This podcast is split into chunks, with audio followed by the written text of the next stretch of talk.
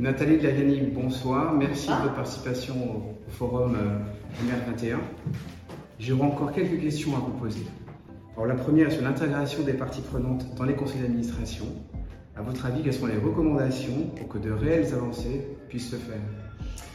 Alors, bah, merci déjà de m'avoir accueilli ce soir. Euh, je pense d'abord qu'il faut avant tout faire la place aux représentants des collaborateurs, des salariés dans les conseils d'administration et voir le sujet de la représentation des parties prenantes dans la gouvernance de l'entreprise dans sa totalité. Et je pense qu'on peut très bien mettre en place des comités de représentants des parties prenantes qui peuvent avoir leur mot à dire sur la stratégie d'entreprise, sur sa raison d'être, sur le suivi des indicateurs de sa raison d'être et même un plateau de bord euh, de durabilité. Euh, et transmettre ces avis au conseil d'administration dans lequel sont plutôt intégrés euh, les représentants des collaborateurs. Parce que je pense que dans un conseil d'administration, il faut des gens qui ont une bonne vision de ce qu'est la stratégie d'entreprise, de l'ensemble de ces enjeux et qui sont intéressés à, la stratégie même de l'entreprise.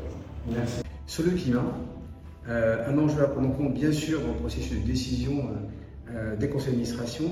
Pour vous, trois actions phares pour que cela soit effectif alors, je pense d'abord qu'il faut que l'entreprise se donne une trajectoire climat. Euh, ça a l'air de rien, mais c'est quand même le B à bas.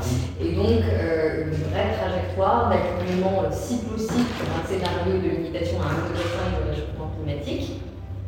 Euh, qu'elle se fixe des cibles à atteindre et des jalons pour être sur cette trajectoire. Euh, et que le conseil d'administration soit chargé de piloter cette trajectoire comme n'importe quelle trajectoire financière, n'importe quel élément de la stratégie de l'entreprise.